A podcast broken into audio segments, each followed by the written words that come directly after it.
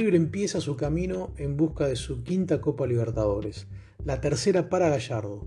Ya conoce a sus rivales y en la voz de herencia te vamos a contar lo que tenés que saber. El próximo jueves, 22 de abril, a las 19 horas a River le tocará enfrentarse al Fluminense. Primera vez en este certamen ya que nunca se habían cruzado por Copa Libertadores a lo largo de la historia. El tricolor juega como local en el mítico estadio del Maracaná en Río de Janeiro. Y el pasado viernes 26 de febrero presentó como nuevo director técnico a Roger Machado, de 45 años, en sustitución de Marcao, quien tuvo un buen rendimiento al frente del club. De hecho, con Marcao, el equipo de Río de Janeiro accedió a la actual Copa Libertadores tras realizar un interesante trabajo en el Brasileirao para quedarse con el quinto lugar. En este momento disputa el campeonato Carioca, en el que marcha cuarto con 13 puntos en 8 partidos, luego de 4 victorias, un empate y 3 derrotas. El propio Machado reconoce que es un equipo en construcción, porque le falta evolucionar en su juego y sobre todo en cuanto a la posición de la pelota y la finalización de las jugadas. Sin rematar demasiado ni ser agresivo, sigue dependiendo de su eficacia en ataque para no sufrir en defensa. Según su nuevo entrenador, en este punto han evolucionado, no en la eficacia para convertir, sino en controlar las transiciones que sus rivales utilizan al contraatacar. El plantel está conformado de experiencia y juventud, entre los jugadores más importantes y con gran rodaje aparece el delantero Fred, que con 37 años sigue vigente y con su olfato goleador. Nené, volante de 39 años, con pasado europeo en equipos como el PSG, Mónaco y West Ham. Y también se encuentra Ganso, otro viejo conocido con presencia en la selección brasilera. Además cuenta con varios futbolistas jóvenes que ya dan que hablar, como el caso más resonante de Kaiki Chagas, 17 años, la joya del Fluminense y del fútbol brasileño. Fue vendido al Manchester City por 10 millones de euros más un porcentaje de una futura venta, pero recién se unirá al club inglés en junio del 2022 y por lo pronto ya se ganó un lugar entre los 11 del tricolor.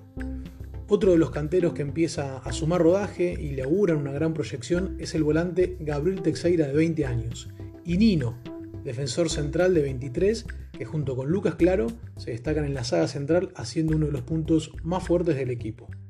El Flu utiliza un 4-2-3-1 con Nené como enlace clásico, la revelación Kaiki por la banda izquierda y como único delantero el experimentado Fred. El equipo compite con dos veteranos y es difícil escapar a este dibujo táctico con ambos descansando sin la pelota.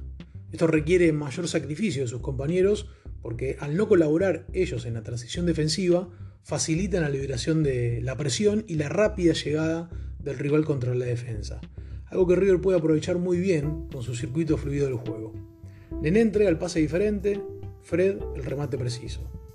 Según SofaScore, el jugador más valioso es su lateral izquierdo Gidio, con una puntuación promedio de 7.25, quien además es el máximo asistidor de la temporada con 7, seguido por Nené con 5. Por otro lado, el propio Nené es el goleador del equipo con 8 goles, mientras que Fred marcó en 5 oportunidades. El mercado de pases en el fútbol brasileño sigue abierto y en las últimas horas Fluminense acordó la llegada de un viejo conocido para River, y se trata de Juanito Casares, enganche ecuatoriano de 29 años, formado en Núñez, que quedó libre tras su paso por Corinthians y solamente le resta firmar el contrato con Fluminense. Pero no llega solo, Bobadilla el delantero argentino, nacionalizado paraguayo, llega a préstamo por un año procedente de Guaraní. El atacante de 33 años que también tuvo un paso por las divisiones inferiores de River. Y las contrataciones no terminan ahí. También se suma el uruguayo Abel Hernández, quien se desvinculó del Inter de Porto Alegre y espera eh, la llegada de Manuel, quien rescindió con Cruzeiro.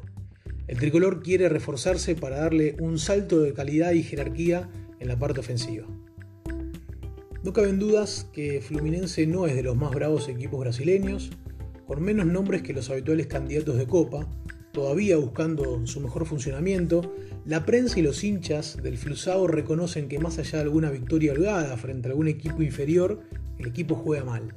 Y River demostró que jugar y ganar en Brasil no le pesa y deberá ir a ratificarlo el próximo jueves. Hasta acá el Fluminense. Los espero en la próxima para seguir analizando los rivales de River en la Copa, en La Voz de Herencia.